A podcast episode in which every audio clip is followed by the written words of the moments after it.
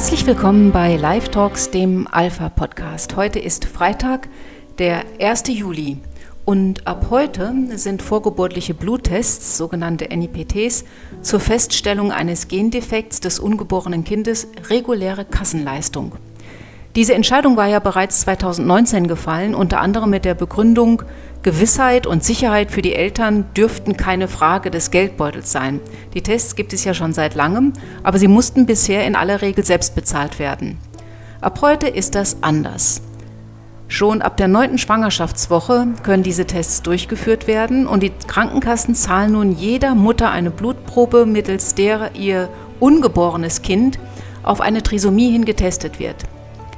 Die Falsch-Positiv-Rate des Tests liegt bei 1%, wenn es eine Trisomie 21 ist. Es kann auch auf andere Trisomien getestet werden. Aber die dürfte sich erhöhen, wenn die Tests ausgeweitet werden auf Frauen, die überhaupt kein erhöhtes Risiko für ein Kind mit einem solchen Gendefekt haben. Beispielsweise, weil sie gar nicht in die Altersgruppe fallen. Dass dies angesichts der Kassenzulassung der Fall sein dürfte, dass also diese Tests ausgeweitet werden auf Frauen, die gar kein Risiko haben, das kann als sicher gelten. Nun raten Mediziner zwar zu einer Feindiagnostik, um dann beispielsweise per Ultraschall das Testergebnis zwischen der 12. und 14. Schwangerschaftswoche noch einmal bestätigen zu lassen. Allerdings muss man durchaus bezweifeln, dass jede Schwangere von diesem Angebot auch Gebrauch machen wird. Nämlich bei bestätigter Diagnose gibt es überhaupt gar keine Therapiemöglichkeit oder gar Heilungsmöglichkeit für das ungeborene Kind, bei dem eben eine Trisomie festgestellt wurde. Die Eltern stehen nach Mitteilung des positiven Testergebnisses unmittelbar vor der Entscheidung, ob sie das Kind abtreiben oder leben lassen wollen. Und eine Abtreibung innerhalb der ersten Schwangerschaftswochen ist einfacher und komplikationsloser als beispielsweise im zweiten Schwangerschaftsdrittel, also nach dem Ultraschall in der, sagen wir, 14. Schwangerschaftswoche.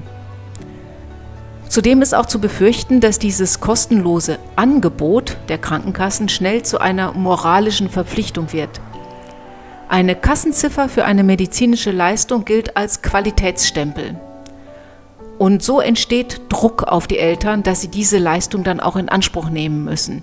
Das muss doch eine normale medizinische Leistung sein, wenn es die Kasse bezahlt. Also mache ich den Test auch.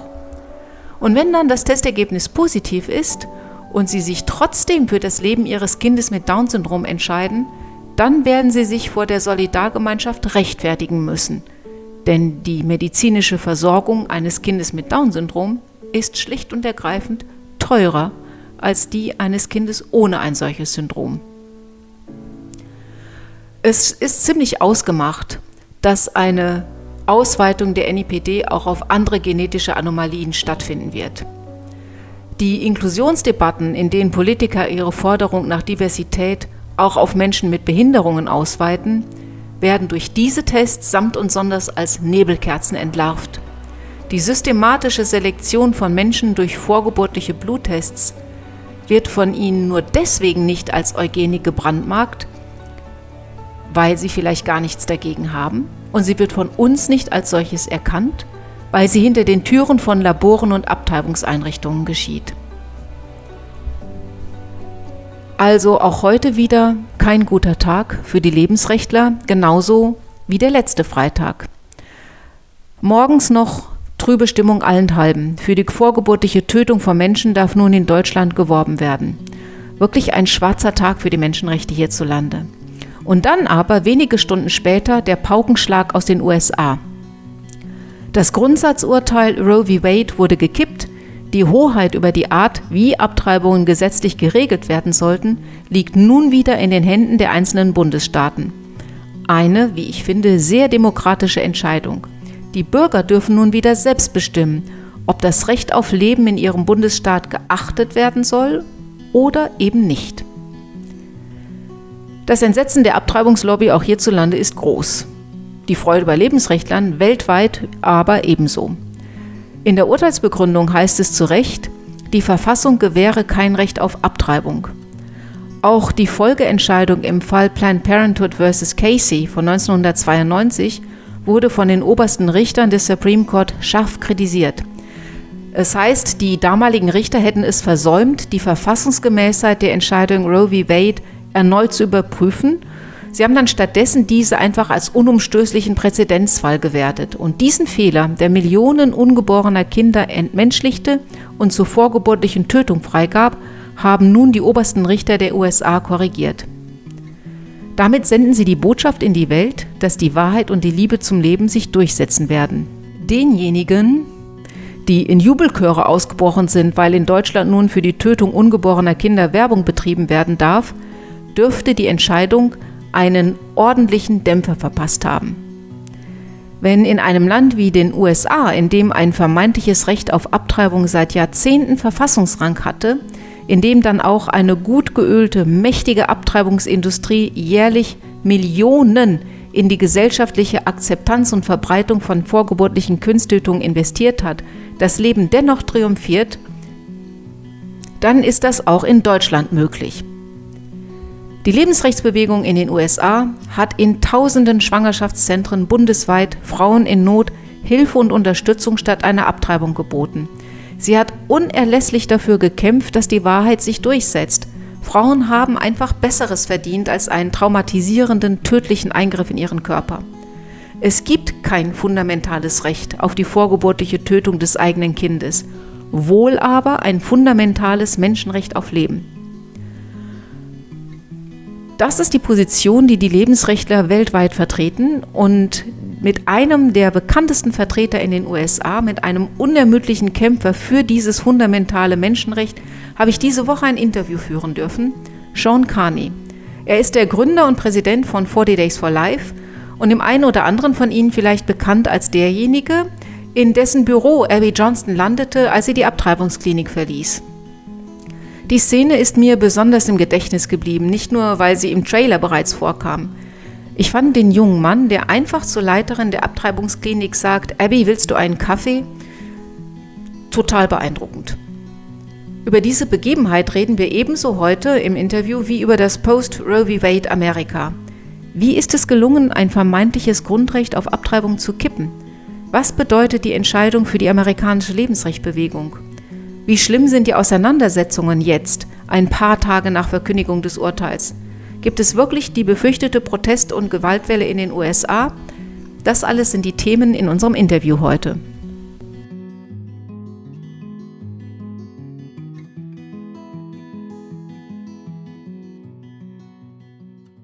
Hi, good morning. Good morning. How are you doing? Good, wonderful. It's it's great to being a post Roe America for sure. Wie geht es dir schon? Oh, danke, großartig. Es ist toll, in einem Post-Row America zu leben. Du warst ja derjenige, der Abby die Tür aufgemacht hat in dem Film. Ja, Abby ist in mein Büro hineinspaziert im Oktober 2009.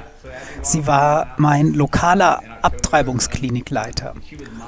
Und dann wurde der Film Unplanned gemacht, der ja auch in Deutschland gelaufen ist. Ja, das ist eine sehr schöne Geschichte und es ist eine Geschichte, die immer typischer wird. Das ist einfach so. Menschen denken, sie helfen Frauen und dann stellen sie fest, dass sie Babys töten. Und dann haben sie die Demut, das zuzugeben und auszusteigen.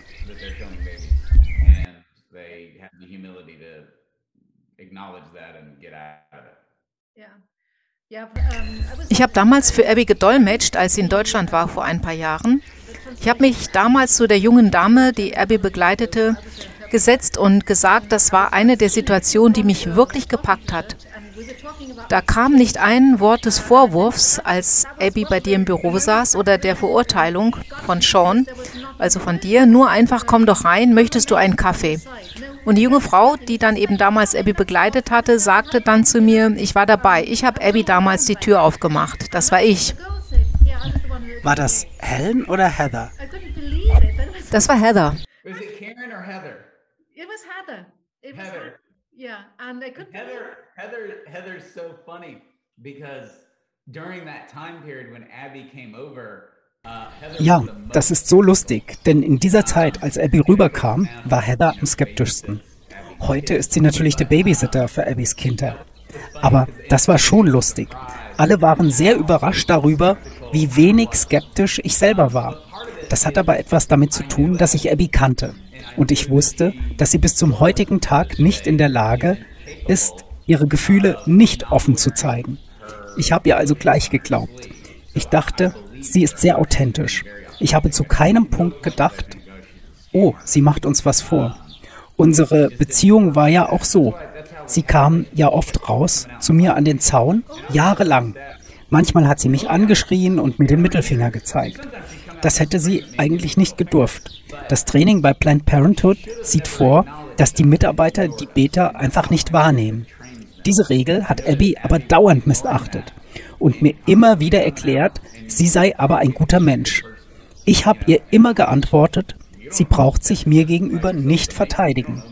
Und es ist doch toll, dass sie uns damals geglaubt hat, als wir gesagt haben, wir sind da, um dir zu helfen. Es ist eine sehr schöne Geschichte. Es zeigt dir, was Liebe erreicht, wenn du deine Feinde liebst, oder? Ja, und das passiert nicht in der Gegenrichtung. Es gibt keine Menschen wie dich oder Frauen mit fünf Kindern, die ein Schwangerschaftshilfszentrum in Florida leiten, die plötzlich aufwachen und sagen, oh Mann, ich hätte eigentlich eine Abtreibungsklinik leiten sollen. Ich hätte Abtreibungsarzt werden sollen. Sowas passiert einfach nicht. Das hier ist ein Pendel, das in eine Richtung ausschwingt.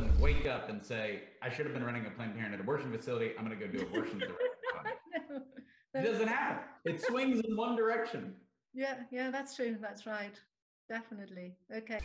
Ich habe mir gerade die Karte auf eurer Webseite angeschaut, weil ich ein bisschen über euch noch recherchieren wollte. Und dann habe ich auf der Karte gesehen, dass da die Staaten vermerkt sind, in denen es strikte Abtreibungsregelungen gibt. Also rote Staaten, weiße Staaten und blaue Staaten eben mit den strikten Abtreibungsregelungen. Ihr macht wirklich eine sehr gute Arbeit. Danke, ja, wir haben ein sehr gutes Team. Und wir hatten schon einen Plan dafür, dass Roe v. Wade gekippt würde. Wir waren also in den Startlöchern und werden jetzt unseren Plan umsetzen. Und da wir eine Graswurzelbewegung sind, sind wir in der besten Position für das Post-Roe v. Wade America. Das ist ziemlich aufregend. Ja, ich wünschte, wir wären in dieser Position. Ich habe gerade heute Morgen gedacht, dass wir hier in Deutschland dabei sind, das Rad zurückzudrehen. Wir waren eigentlich in der besseren Lage. Abtreibungen sind prinzipiell rechtswidrig und nur unter bestimmten Umständen straffrei. Also wenn auch die Bedingungen so gestaltet sind, dass das fast immer gilt. Straffreiheit. Zumindest gab es mal den Gedanken, dass das Recht auf Leben schützenwert ist. Und bisher war daher auch Abtreibungswerbung verboten. Und das hat sich nun ausgerechnet letzten Freitag geändert. Die Nachricht, dass in den USA nun Roe v. Wade gekippt wurde, die hat uns dann sehr gefreut. Sie kam ja am selben Tag, nur ein paar Stunden später. Sehr inspirierend für uns. Wie konnte das also in den USA gelingen, dass Menschen es geschafft haben, eine Atmosphäre zu schaffen, in der das möglich ist?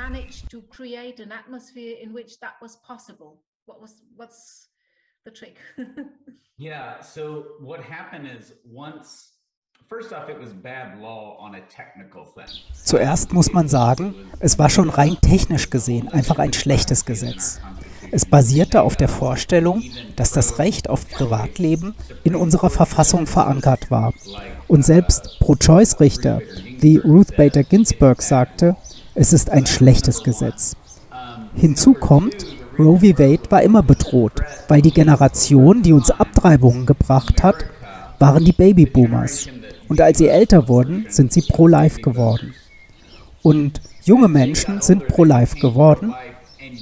Die Pro-Life-Bewegung hat also in den Graswurzeln angefangen, dort, wo man die Herzen und den Verstand der Menschen erreicht. Und in den 80ern und 1990ern sind Ultraschallbilder ganz beliebt geworden. Jetzt hatten also die Menschen solche Ultraschallfotos von ihren kleinen Geschwistern, Enkeln, Nichtern oder Neffen am Kühlschrank hängen. Eine weitere Sache ist, dass wir ungeborene Kinder operieren können oder wir können sie bis zur 25. Woche töten. Wir treffen ja in anderen Bereichen Vorkehrungen. Frauen dürfen nicht Achterbahn fahren, wenn sie schwanger sind, um das ungeborene Kind zu schützen. Am Ende war es, glaube ich, so, dass Amerika einfach nachts nicht mehr schlafen konnte.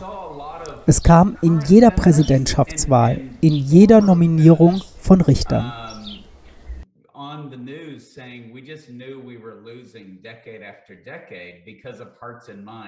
I think in the end, to answer your question, America just couldn't sleep at night.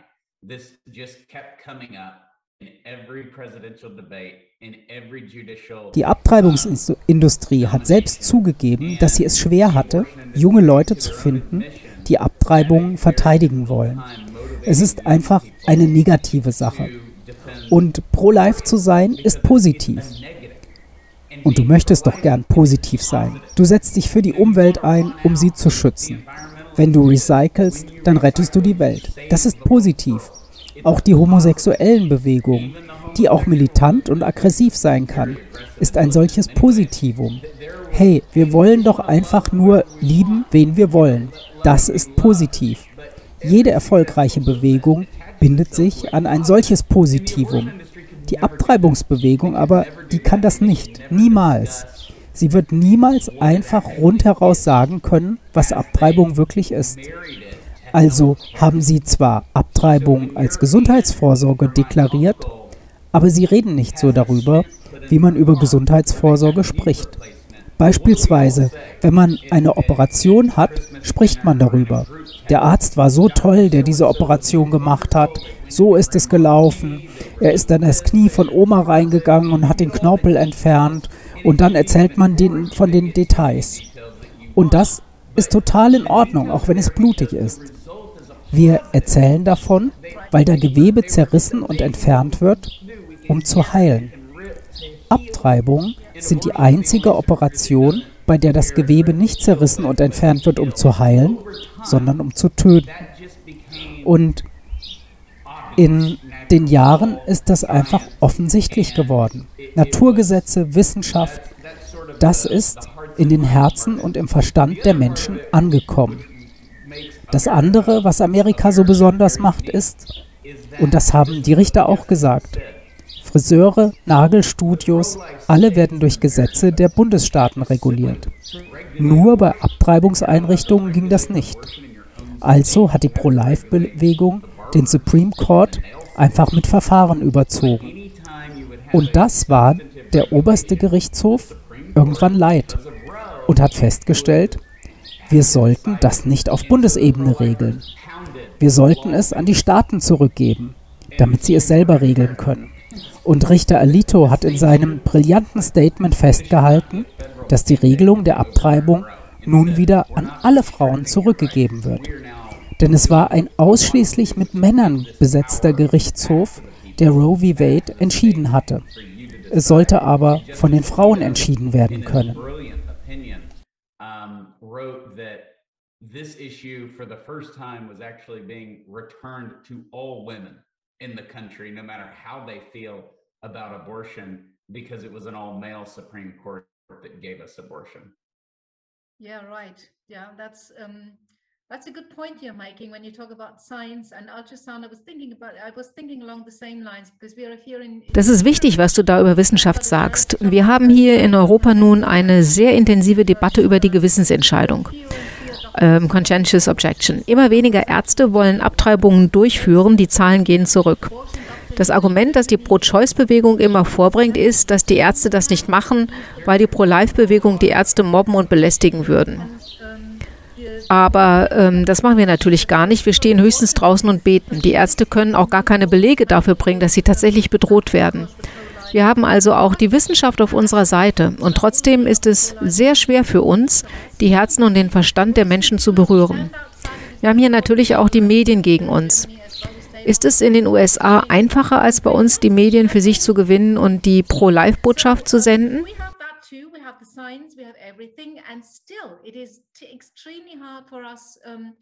To to change people's hearts and minds, and that has to do with the media, I think.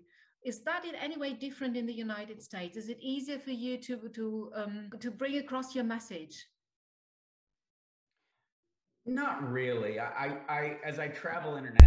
Nicht wirklich. Ich reise ja ziemlich viel herum. Und ich habe insbesondere bei den Reisen neulich nach England und Deutschland viel erfahren. Ich glaube, Europäer überschätzen Amerika da ein wenig. Es gibt so eine falsche Vorstellung davon, dass Amerika puritanisch ist, die in den Medien sind alle fair und alle sind sehr religiös. Aber was unsere Abtreibungsregelung betrifft, sind wir auf dem gleichen Niveau wie China und Nordkorea. Bis zur 40. Schwangerschaftswoche ist es nicht mal ein Arzt notwendig in New York. Also nach dem Gesetz in New York von 2019 muss das nicht mal ein Arzt machen. Und das nennt sich Gesundheitsvorsorge. Aber ganz Amerika ist sehr säkulär. Und die säkularen Menschen sind aggressiver als in Europa. Es gibt jedoch auch sehr viele religiöse Menschen hier. Und die Pro-Life-Bewegung gewinnt, denke ich, denn für uns ist es Leben und Tod. Und Abtreibungsbefürworter sind passiv. Die Medien haben das gezeigt. Sie sagen es zwar nicht, sie denken, wir sind verrückt, aber sie zeigen, dass die Pro-Life-Bewegung wirklich Schwung hat. Die Medien ignorieren den March for Life jedes Jahr. Wir bekommen keine faire Berichterstattung. Das ist aber einfach Teil der ganzen Sache. Aber was man über Abtreibungen nun weiß, die vielen Jahre, die wir jetzt schon Abtreibungen haben, haben nichts genutzt. Da sollte es das doch eigentlich eine ganz normale Operation sein, an die man sich gewöhnt hat. Aber stattdessen ist es jetzt in 16 Bundesstaaten verboten. Und diese Zahl wird noch steigen. Wir sind einfach nie damit fertig geworden. Ich glaube, eine der wirklich handfesten Dinge, die man tun kann in Deutschland, ist darüber zu reden und die Frage zu stellen. Das Leben braucht keine Verteidigung. Abtreibung aber braucht permanente Verteidigung durch die, die eine wollen, die eine hatten, die Abtreibung durchführen. Deswegen ist die Pro-Life-Bewegung in den USA eine Bewegung der Konvertiten. Sie wird geleitet von denjenigen, die früher Abtreibungen hatten. Wir haben einen ehemaligen Abtreibungsarzt als Angestellten und jemanden, der früher eine Abtreibungsklinik geleitet hat. Frauen, die eine Abtreibung hatten, führen jedes Jahr den March for Life an. Es ist also eine Bewegung der Konvertiten geworden. Und eine solche Bewegung ist immer eine Bewegung der Hoffnung. Aber ihr müsst darüber reden. Ihr müsst es immer wieder thematisieren. Und ich habe erfahren, dass die meisten Menschen auf irgendeine Art pro-life sind. Niemand fühlt sich so richtig wohl, wenn er Abtreibung verteidigt. Eine weitere Sache ist, dass wir jetzt in den USA zum zweiten Mal Mitbürger entmenschlicht haben. Wir haben das mit den Schwarzen gemacht und wir haben es mit den Ungeborenen gemacht. Nicht wegen ihrer Hautfarbe, aber wegen ihrer Größe und ihres Aufenthaltsorts. Und der Supreme Court hat sich von den Zwängen der Wissenschaft von 1973 befreit und auch von dem Geschäft der Entmenschlichung, die eine Abtreibung bedeutet. Denn du musst einem ungeborenen Kind seine Menschlichkeit absprechen, um es zu töten. Wir sollten nicht zurückhaltend damit sein, das genau auch so auszusprechen. Wir müssen die Zusammenhänge aufzeigen zwischen der Entmenschlichung eines gesamten Teils der Bevölkerung, die notwendig ist, damit man diesen Teil der Bevölkerung entsorgen kann. Wir sollten als junge Generation nicht verächtlich auf die vorausgegangenen Generationen zurückschauen. Die Sklavenhalter waren furchtbar, die Nazis waren furchtbar und jetzt haben wir aber Fortschritt. Das ist eine totale Lüge. Die Geschichte der Welt basiert auf zwei Dingen. Guter Philosophie oder böser Philosophie. Und es ist nicht so, als ob wir einen bestimmten Standpunkt hätten. Das Böse kann jederzeit auftauchen. Die Mentalität, auf der die Abtreibung überlebt, ist die Eugenik. Und das sieht man jetzt auch sehr genau in den USA. Yeah, yeah, yeah. right. We can't have poor black people running around the streets. That'll be terrible. You know, uh, what about all these disabled children? What about all these unwanted people running around? A gentleman said that to me the other day. You're not going to be rejoicing about this in 20 years. We have these unwanted criminals running around. So you start to see the point of basically our society would be better if we killed certain people. Hier kommen jetzt einfach die inneren Eugeniker raus. Das Erste, was wir hören, ist, oh, wo kriegen wir denn jetzt die armen Schwarzen ihre Abtreibung her? Wir können doch nicht arme Schwarze hier haben. Das wäre doch schrecklich. Was denn mit behinderten Kindern? Oder wollt ihr wirklich diese ganzen unerwünschten Menschen haben? Das sagte neulich ein Mann zu mir. Da werdet ihr euch noch umgucken. In 20 Jahren werden wir diese ganzen unerwünschten Kriminellen hier rumlaufen haben. Also, da sieht man, was das für ein Standpunkt ist. Grundsätzlich wäre demnach unsere Gesellschaft besser, wenn wir bestimmte Menschen umbringen würden. Abtreibung hat ja schon immer auf diesem Gedanken basiert. Ist unser Kind es wert, unter uns zu leben? Und das muss wirklich klar und deutlich benannt werden. Das wird dann ungemütlich für die Menschen. Die Medien haben wenig berichtet. Es geht um Trump und den Sturm auf das Kapitol, um den Krieg in der Ukraine. Ich glaube, viele Menschen sind jetzt auch erleichtert, weil sie sich nicht mehr weil sie nicht mehr darüber nachdenken müssen. Es gibt nur wenige Menschen, die wirklich mit Enthusiasmus für diese Sache kämpfen.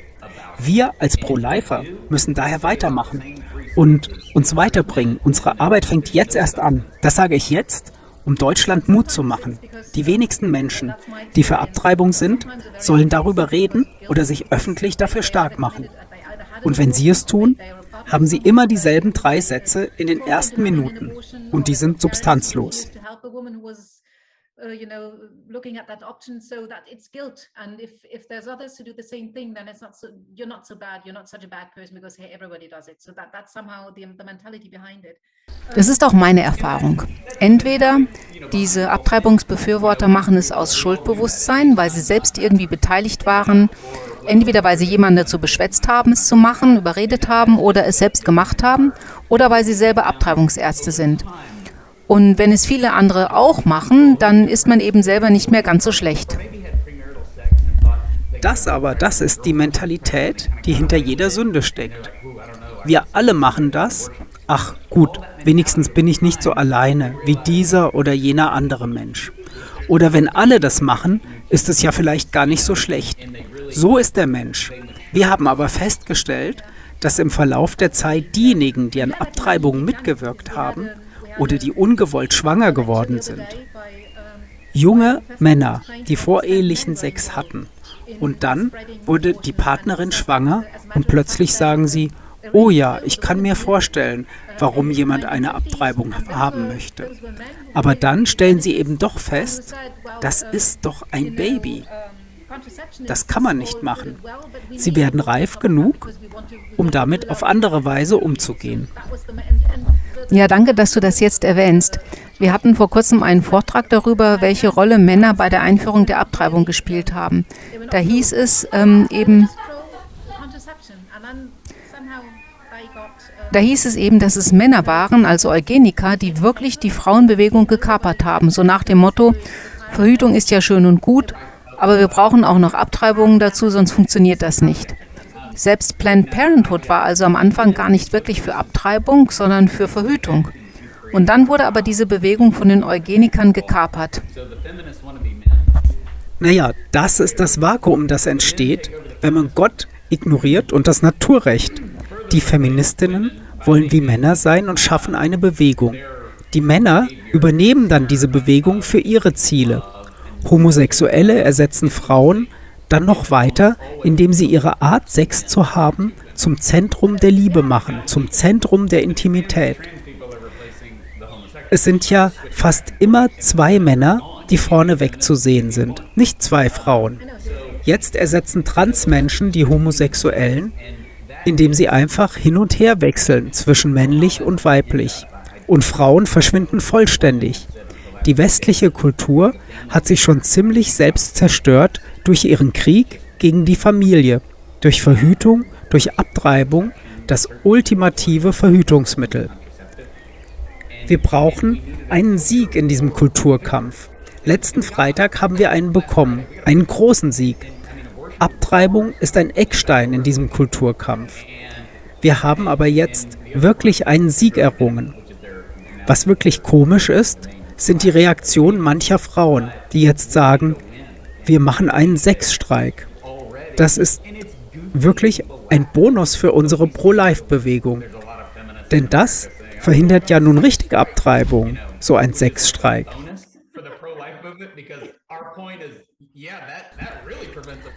Was sie mit diesem Sexstreik wirklich sagen ist, hey, Sex führt zu Abstre Abtreibungen. Promiskuität führt zur Abtreibung. Also für uns ist es großartig, dieser Sexstreik. Das ist so, als wenn man im Flugzeug auf erste Klasse umgebucht wird und dann auch noch einen 100-Dollar-Schein auf seinem Sitz findet. Die Kirsche auf der Sahnehaube. Die Menschen haben einfach Abtreibung als Verhütungsmittel genutzt. Die wahren Gewinner der Abtreibung sind schlechte Männer. Frauen müssen Abtreibung über sich ergehen lassen, Männer nicht. Es sind schlechte Männer, die von Abtreibung profitieren. So uh, but I think naturally people follow that. Uh, abortion was used as contraception you know and and and there there is no greater world for a bad man or a promiscuous man um, than the west right now. Abortion the, the only true winners men don't lay on the table and have an abortion women do. The true winners in abortion are bad men. Yeah right. That's so true. Um, Mal zurück zu der Situation nach Roe v. Wade. Wir haben alle damit gerechnet, dass es nun in den USA zu Ausschreitungen kommen würde. Ähm, ich habe ja auch die E-Mails von Heartbeat International bekommen, wie man nun sein Schwangerschaftshilfszentrum schützen sollte. Wir hatten also doch schon etwas Angst um euch in den USA, dass es da zu Tumulten kommen könnte, nachdem das Urteil letzten Freitag verkündet wurde. Ist das wirklich so passiert in den USA? Ja, schon ein bisschen, aber keineswegs in dem Rahmen, wie ich es erwartet hatte. Ich war etwas unbeeindruckt von der Gewalt. Ein paar Zentren wurden attackiert, ein paar Leute wurden attackiert, aber wenn wir in den USA Proteste haben, dann ist jede Stadt betroffen. Nicht nur die großen Städte, sondern auch kleinere. Das war diesmal nicht der Fall. Washington, DC hatte keine Proteste. Es gab nur eine Handvoll größere Städte, in denen protestiert wurde. Es war keine Mainstream-Gewalt, wenn man so will. Ich hatte vorhergesagt, dass es einen Anstieg der Gewalt geben würde. Wir hatten auch eine Cyberattacke. Ein paar Kirchen wurden besprüht, ein Webinar von uns würde gestört, aber es war dankenswerterweise nicht sehr viel. Nicht mal eine Woche nachdem das Urteil gefällt wurde, ist die Aufregung schon wieder sehr viel geringer. Ja, das ist mir auch aufgefallen. Ich hatte schon äh, nach Informationen dazu gesucht im Internet und gar nicht viel gefunden. Das fand ich selber total überraschend. Wir hatten ja gesagt bekommen, es gäbe so viel Unterstützung für Roe v. Wade in den USA, dass es richtig viel Proteste geben würde. Das scheint nicht so zu sein. Es gibt offensichtlich gar nicht so viele Menschen, die für Abtreibung sind what we're being told, which is that there's so much report, uh, so, so much support for Roe v. Wade in the, in the United States, and that everyone is so terribly disappointed now that that goes away. Simply not true. There is apparently not such a huge um, minority, majority of people in favor of, uh, of abortion. No, no, it's, it's the opposite. Nein, das Gegenteil ist der Fall. So viele gibt es tatsächlich nicht. Es gibt keine Pro-Abtreibungsbewegung vor Ort. Das ist eine sehr von oben gesteuerte Bewegung, aber keine Graswurzelbewegung. Es ist eine sehr kopflastige Bewegung. Eine Graswurzelbewegung. Das sind wir hier in Deutschland tatsächlich auch. Letzte Woche gab es beim SWR eine Sendung, die sich Mix Talk nannte. Nach dem Zufallsprinzip wurde zwischen den Menschen, die sich zuvor eingewählt hatten, ausgelost, wer mitdiskutieren will. Immer ein Lebensrechtler gegen einen Abtreibungsbefürworter. Die Lebensrechtler waren in der Überzahl. Schon in der zweiten Runde gab es keine Abtreibungsfreunde mehr in der Leitung, sodass die Redaktion sich dann mit einem Faktencheck behelfen musste, auf den die Lebensrechtler zu reagieren hatten. Das ist nur ein kleines Zeichen, aber es ist sehr ermutigend. An dieser Stelle bedanke ich mich sehr herzlich bei Kai Witzel, an dieser Stelle bedanke ich mich sehr herzlich bei unserem Synchronsprecher Kai Witzel, der bereit gewesen ist, das Transkript des Interviews mit Sean Carney für Sie einzusprechen, damit Sie es auch auf Deutsch hören können. Ganz herzlichen Dank, lieber Kai. Sehr gern. Dass diese These von der Graswurzelbewegung stimmt und dass wir ein sehr großes Pro-Life-Potenzial haben hier in Deutschland, das schlummert und nur darauf wartet, geweckt zu werden, das habe ich heute Morgen auch noch einmal ganz konkret erfahren, als mich die Vorsitzende der Jugend für das Leben kontaktierte, um mir mitzuteilen, dass die Pro-Life City Tour in Stuttgart, die am letzten Wochenende stattgefunden hatte, ebenfalls ein großartiger Erfolg war. unheimlich viele junge Menschen, die gerne pro-life sind, die gerne sich für das Leben einsetzen möchten, sind einfach spontan dazugekommen und äh, das, obwohl sie gar nicht bei der Jugend für das Leben irgendwie registriert sind. Also es gibt sehr, sehr viele sehr schöne Zeichen der Hoffnung. Und in diesem Sinn werden wir einfach weitermachen, auch gegen die Widerstände, die uns manchmal sogar aus unseren eigenen Kirchen entgegenkommen. Wir sind die wahren Champions für das Recht auf Leben. Die USA haben es vorgemacht, wir bleiben dabei. Und deswegen zum Schluss heute We Are the Champions von Queen.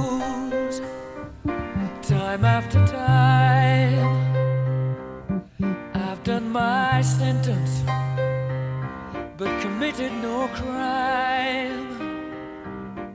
And bad mistakes, I've made a few.